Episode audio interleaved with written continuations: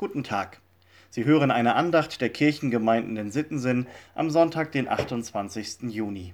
Seien Sie herzlich willkommen. Seit ich drei Jahre alt bin, trage ich eine Brille. Hornhautverkrümmung, Kurzsichtigkeit und das alles inzwischen mit einer ganz ordentlichen Dioptrienzahl. Meine Augen sind nicht in der Lage, auf der Netzhaut ein scharfes Bild zu erzeugen. Ohne Brille ginge es nicht. Ich würde halbwegs blind, auf jeden Fall ziemlich orientierungslos durch die Gegend laufen. Ich brauche dieses Hilfsmittel, um klar zu sehen. Und habe mich ja in den letzten 41 Jahren daran auch so langsam gewöhnt. Trotzdem reicht meine Brille manchmal nicht, und das liegt dann nicht direkt an meinen Augen. Manchmal fehlt mir auch so die Orientierung. Vielleicht geht Ihnen das auch so. Dafür gibt es dann so Redewendungen wie mir fehlt der Durchblick. Das habe ich nicht kommen sehen. Da habe ich mich verrannt. Wir könnten diese Reihe sicher weiter fortsetzen. Wir brauchen im Leben Orientierung. Wenn wir Entscheidungen treffen müssen zum Beispiel. Im Beruf oder als Familie, bei den Kindern oder den Eltern. Entscheidungen brauchen Orientierung.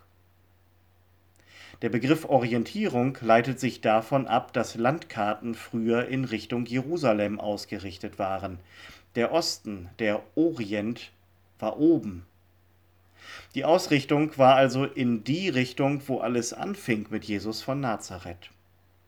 Dorthin, wo er gekreuzigt wurde und auferstanden ist.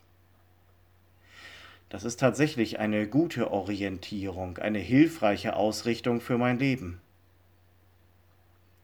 Ich versuche, mich am Glauben auszurichten. Ich versuche so zu leben, dass ich auch nach Gottes Willen frage, so wie in der Losung für heute aus dem 16. Psalm. Ich habe den Herrn alle Zeit vor Augen.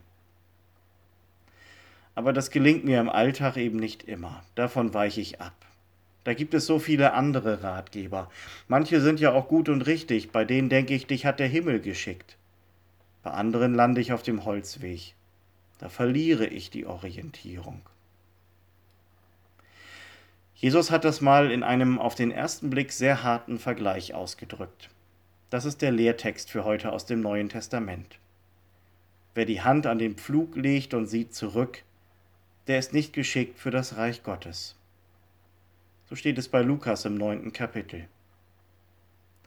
Das klingt ja so, als wären in Gottes Augen eben nicht alle geeignet für seine neue Welt für sein Reich. Aber wenn ich über das Bild mit dem Pflug noch ein wenig weiter nachdenke, dann verstehe ich Jesus doch auch anders. Beim Pflügen ist das eben so, dass man eine klare Orientierung, eine gute Ausrichtung braucht. Sonst wird die Furche nicht gerade. Dann verfehlt man sein Ziel. Und davor möchte Jesus uns bewahren. Er bietet sich als Orientierungspunkt für unser Leben an. Über der Eingangstür zu unserer Kirche stehen ja auch solche klaren Worte. Ich bin der Weg und die Wahrheit und das Leben. Niemand kommt zum Vater denn durch mich. Also, wenn mal wieder der Durchblick fehlt und das nicht an der Brille liegt, dann lohnt der Blick auf Jesus.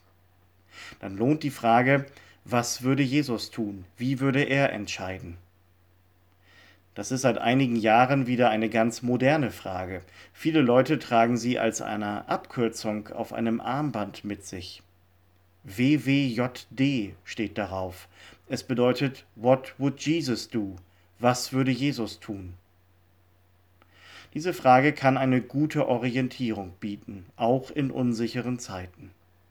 Sie hilft uns, uns auszurichten, den Blick auf den nicht zu verlieren, der für uns der Weg, die Wahrheit und das Leben sein will. Kommen Sie gut durch diesen Tag und die neue Woche, im Vertrauen auf Gott und unter seinem Segen. Ihr Pastor Sven Kaas.